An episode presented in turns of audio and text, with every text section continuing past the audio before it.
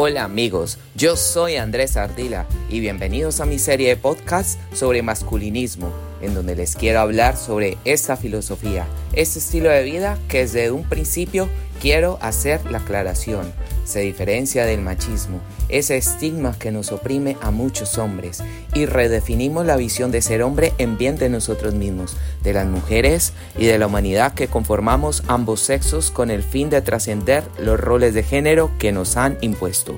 Además, vamos a romper mitos con respecto al mundo masculino y también a mostrar que también los hombres sufren de abusos y desigualdad de género y que tampoco desconocemos que las mujeres por su parte también los tengan y también sean víctimas, porque el abuso psicológico y la violencia se presentan sin importar el género y de muchas maneras y matices. Ser realmente hombre no es comportarse como ha dictado durante siglos el estereotipo tradicional, ser la persona que tiene que engrosar la voz, hablar bruscamente, que tiene que proyectar rudeza, agresividad, ser imponente y que siempre debe ser el que tiene que dar la iniciativa primero. En donde subjetivamente se proyecta el dominio como el Indiana Jones, el James Bond Casanova que cambia de mujeres como de medias, el Rambo rudo que se le marcan los músculos, y que siempre sea la persona que en el aspecto romántico tenga que dar primero la iniciativa y después ser el dictador en una relación. Tampoco era como nos decían las madres cuando nos criaron en décadas anteriores. Por ejemplo, como muchos niños de mi generación que vivieron su infancia y crecieron en la década de 1990, en donde nos decían que los varones no debíamos llorar y comportarnos invulnerables ante las apabullantes situaciones, cuando los sentimientos humanos como la tristeza, la alegría, el llanto, en realidad no distinguen género sexual, sea niño o niña, hombre o mujer a pesar de que en esa época nos inculcaban que al ser hombres no debíamos de ser expresivos con nuestras emociones, en la realidad los hombres también tenemos momentos que sentimos euforia y queremos bailar, y momentos en donde quisiéramos sentarnos a llorar y derramar lágrimas, sin sentirnos incómodos de que nos miren que porque supuestamente parecemos unas nenas. Para las mujeres que escuchan mi podcast, también lloramos así sea en el baño o encerrados en el cuarto cuando estamos bastante abrumados y afligidos. ¿Por qué tenemos que comportarnos como si nosotros fuéramos rieles de ferrocarril que pueden tener un tren de 10.000 toneladas encima y no se doblan ni les pasa nada? Y curiosamente, por no ser tan expresivo en su tristeza al hombre, es más proclive a sufrir problemas cardíacos. A nosotros los hombres desde niños siempre nos venden la imagen que proyecta el cine, los medios y hasta la sociedad, que debemos ser rudos, hablar de una manera cortante y con tono grave. Y les cuento amigos que gran parte de mi juventud, como había sido un poco tímido, yo me expresaba de una manera más suave y amanerada. Inclusive, hoy en día, viviendo actualmente en España, a mí muchas veces la gente me ha malinterpretado y les ha picado por preguntar, ¿eres gay? Inclusive llegaron a hacerme propuestas románticas personas gays, pensando que lo era. En un desfile del orgullo gay en Bogotá de 2009, en donde pasaban por la carrera séptima, un mes de junio, el cual terminé allí por casualidad, curiosidad y accidente, una chica transcuraba y rejuraba que yo era gay y me decía, ojo de loca, no se equivoca. Esto es para reflexionar en qué tan arraigados están los roles de género. Les voy a contar una historia que viví cuando tenía 14 años.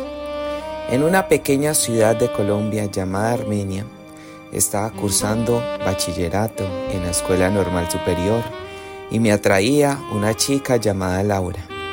Cada día que salía al descanso, la veía sentada junto a su amiga en uno de los pasillos y entonces, para mi sorpresa, me hacía la misma pregunta desagradable. ¿Eres gay? y cada que pasaba por su lado me hacía la misma pregunta. Entonces eso me parecía extraño. ¿A qué se debía que reiteradamente hiciera esa misma pregunta cada que pasaba por su lado? Realmente yo no sabía. En cierto caso, sin embargo, no sé por qué diablos, a mí me seguía atrayendo de esos gustos de adolescentes en donde no eres capaz de sacarte a alguien de la cabeza, hagas lo que hagas y por más que lo intentes.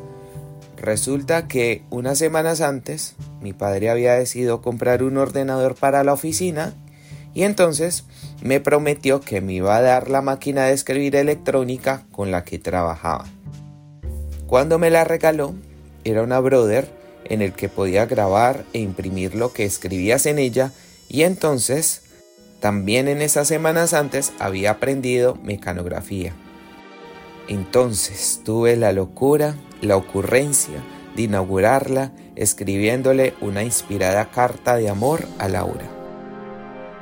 Después, cuando le entregué la carta de amor en el recreo, allí estaba sentada junto con su amiga, y lo que hicieron las dos una vez que la leyeron fue burlarse de mi manifestación de amor. La amiga, lo único que hizo fue decir que el día en que se fijara en mí sería cuando los cerdos volaran. A pesar que desde un comienzo yo sabía que ella cuestionaba mi inclinación sexual, me pareció que yo fui un masoquista. Y para colmo, ahora se burlan las dos a carcajadas de mi manifestación sincera de amor. Desde ese día comenzó a hacerme el bullying junto con su amiga. Un día me entraron cargado entre otros chicos a un baño y allí ella me dio una cachetada porque según ella yo era un gay otro día, en las escaleras de la escuela, cuando iba subiendo y me dirigía a clases, Laura y su amiga me acorralaron en un rincón y luego su amiga saca un bisturí y dice que me va a cortar el miembro viril que porque soy un marica y que debía ser una niñita. Con lo que aquí les relato, cosas reales que a mí me sucedieron y que me dejaron secuelas psíquicas, es que también los hombres sufrimos de agresiones por parte de las mujeres, y no solo por el bullying, sino que en las relaciones de pareja también hay muchos hombres que sufren de abuso y maltrato a nivel físico y psicológico por parte de sus parejas. Y con esto no quiero decir que todas las mujeres sean malas, también hay mujeres buenas y considero que es la mayoría, pero quiero visualizar y desmitificar los prejuicios de las mujeres feministas que proyectan inclusive en sus marchas, de que todos los hombres tengamos que ser sinónimo de maltrato y de violencia, y luego la sociedad nos mire con recelo, sin detenerse a analizar que en toda la sociedad, al igual que una canasta de manzanas recolectadas de una cosecha, hay de todas mezcladas, buenas, excelentes y podridas, por supuesto, sea hombre o mujer porque existen personas buenas, regulares y despreciables. Hago una aclaración amigos. El masculinismo no está en contra del feminismo.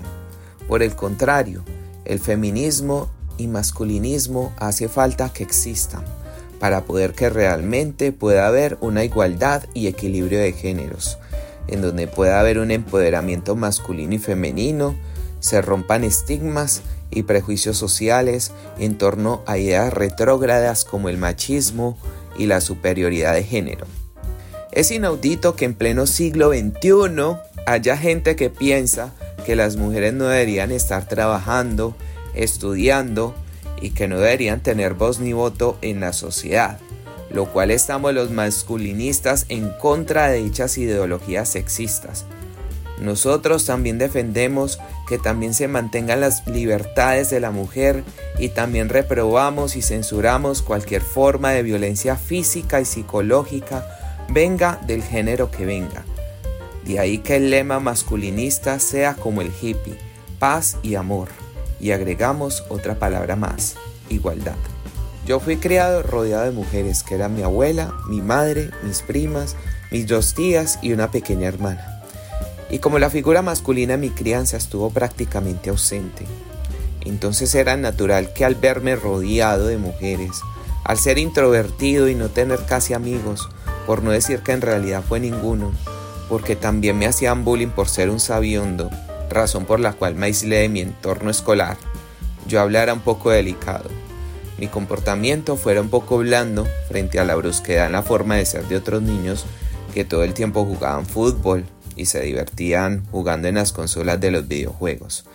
Pero ahora que soy adulto y reflexiono en retrospectiva, mi forma de hablar realmente no me hace ni más ni menos hombre, porque analizándolo bien, amigos, en nuestra sociedad imponen unos roles de comportamiento de género en donde tanto a los niños como a las niñas, adolescentes, si alguno no encaja en esos roles impuestos, no se deben equiparar con que tengan que tener otras inclinaciones sexuales. Les voy a contar una segunda historia de abuso y maltrato psicológico que sufrí también por parte de una mujer. Esta historia real, de la cual me reservo los nombres de las personas, sucedió mientras cursaba comunicación social en una universidad de la ciudad de Armenia, en Colombia. Resulta que como quería tener un dinero extra, me metí como asistente administrativo en oficina de mi programa de estudio. Al principio estaba contento, porque en las horas que no tenía clase iba a la oficina a cumplir con las tareas que la secretaria me ponía. Había un buen ambiente porque los dos nos la llevábamos bastante bien. Luego en el resto de tiempo libre iba y vendía los ejemplares de la edición de la revista que yo mismo escribía a las otras facultades, porque siempre a mí me ha gustado escribir. Tenía dinero, hacía lo que amaba, trabajaba con una amiga. Pensé que lo que me estaba sucediendo era un perfecto comienzo de curso de universidad. Pero un día, la secretaria comenzó a fastidiarme afirmando y jurando que yo era gay, porque ella tenía la firme convicción de que yo era homosexual. Luego le respondí y argumenté que no lo era, y le dije que a mí me fascinan las mujeres, que de ser gay no tendría por qué avergonzarme ni ocultarme. En ese momento mientras hablaban, en mi interior pensaba, y aún lo pienso amigos, de que uno no tiene por qué ocultar sus verdaderas inclinaciones sexuales. Las personas no pueden vivir una vida sexual que va en contra de lo que verdaderamente les nace. Pero como infortunadamente no encajo con el rol de género machista, una vez más fui víctima de acusación de ser gay sin serlo. Volviendo a la historia, entonces la secretaria dijo que tenía que cambiar mi forma de hablar y tener la voz más gruesa y comportarme como un macho. Un día contestando el teléfono de la oficina se molestó y expresó que qué diría la gente de mi voz amanerada, por lo que a partir de ese momento me prohibió contestarlo. Entonces intenté por mi parte cambiar mi manera de hablar y entonar, pero después me sentí estúpido. Mantenía con dolor de garganta por intentar engrosar mi voz, mientras que interiormente me sentía psicológicamente mal y pensaba que seguramente por eso las chicas no se fijaban en mí. Mientras tanto continuaba sintiéndome presionado por su actitud y odiaba aquella idea de tener que pasarme un rato del día en aquella oficina. Cansado y agobiado por la situación, entonces escribí una carta hablando sobre lo que me pasaba al decano de la facultad.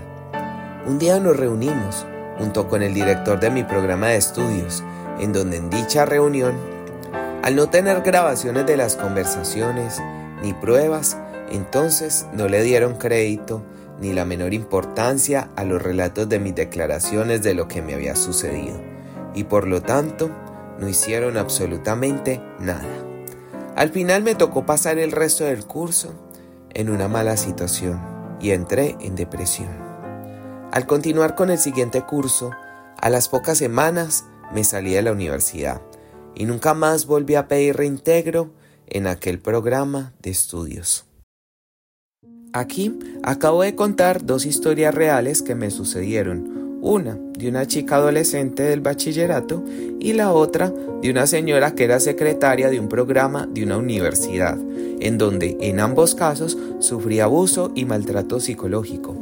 Eran mujeres, y curiosamente ambas estaban condicionadas por los roles de género machista y pensaban que si un hombre no es rudo en su comportamiento, es sinónimo de ser homosexual y también curiosamente pertenecían al género femenino, en donde se refuta la tesis feminista que dice que el maltrato y el abuso solamente se presenta por parte de los hombres. El abuso es abuso, sin importar si lo hace un hombre o una mujer a su sexo opuesto. Y con esto amigos rompemos con el mito de que el abuso y el maltrato es única y exclusivamente del hombre. Y con esto quiero visibilizar un panorama que ha permanecido en las sombras, que es la de los hombres maltratados por mujeres agresoras que pueden ser sus novias, parejas, jefes, compañeras de trabajo, compañeras de clase, en fin. Hasta hace poco, inclusive hoy, todavía hay gente que considera como mal visto un hombre que se aplique una crema facial y cuide de su piel, en donde comienzan a sospechar y a poner en tela de juicio su inclinación sexual.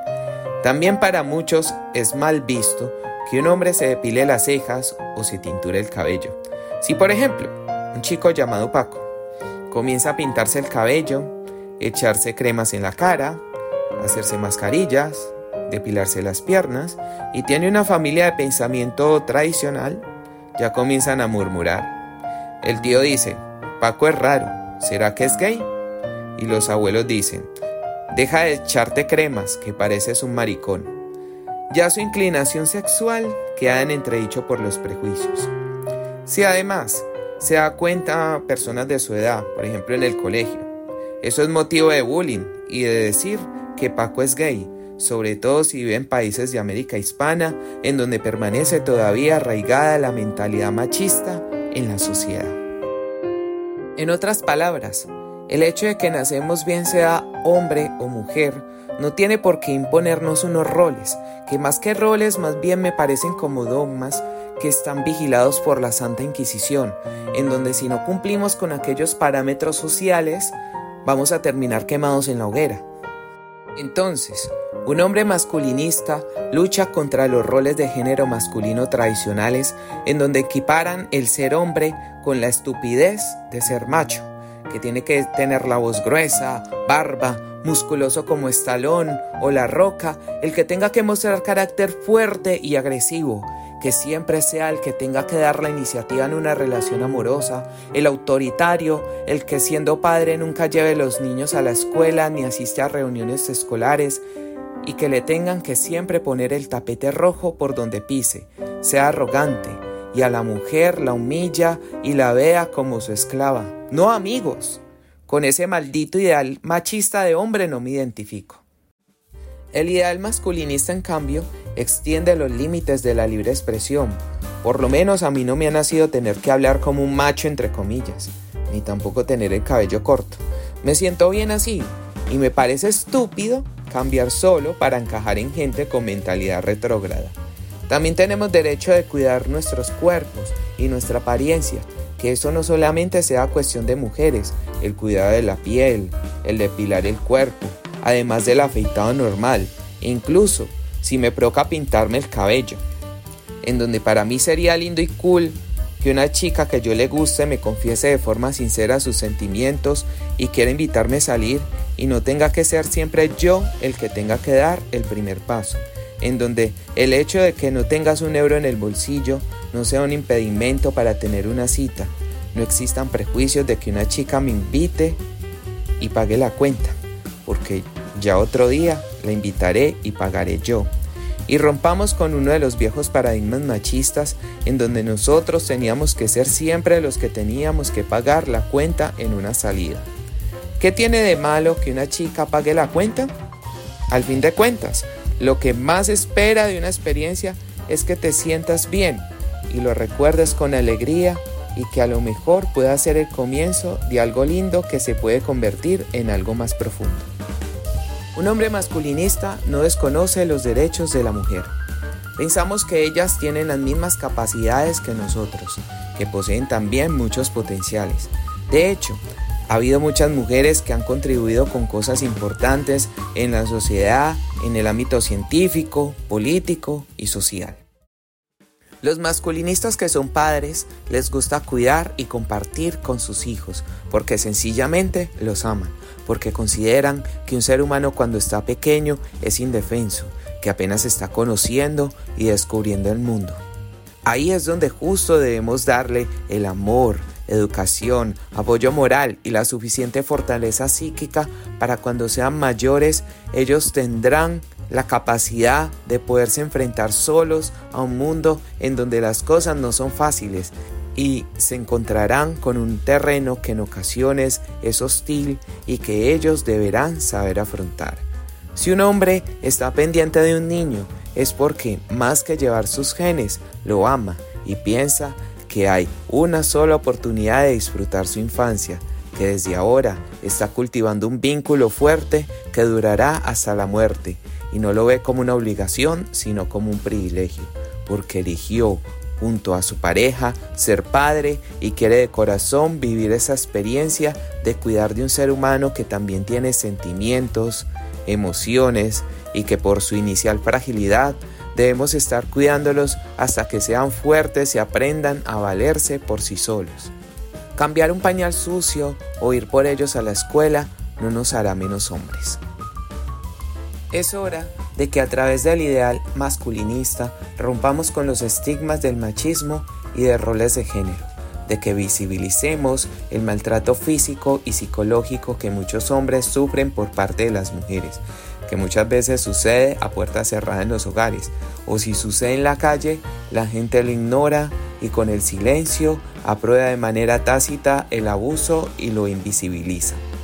Nuestra tarea es romper el mito de que el abuso y la violencia de género no solo es por parte de los hombres. En realidad, el abuso no conoce de país, edad, religión, etnias y en este caso, el género. Un hombre masculinista lucha por que exista una mayor igualdad de género, de poderse librar del estigma machista, roles de género y desaprueba el abuso y la injusticia, sea del género que sea de donde provenga y enfatizamos que ningún género no es más ni menos que el otro, que nadie se tiene que humillar ante nadie del sexo opuesto ni ser víctima de abuso, y que ellas, al igual que nosotros, también tienen derecho de estudiar, de soñar, de proyectar una carrera profesional y laboral, de poder ejercer una participación activa en nuestra sociedad, pero siempre y cuando ese delicado equilibrio de género se mantenga y que en ningún momento se presente algún atropello por parte de hombres con mentalidad retrógrada o de mujeres que quieran someter a los hombres y en vez de procurar la igualdad, lo que desean es un machismo en versión femenina, digamos que una especie de embrismo, y por el contrario quieren promover la desigualdad. Muchas gracias hombres y mujeres que me escuchan.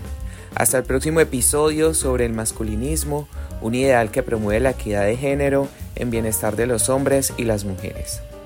Paz y amor.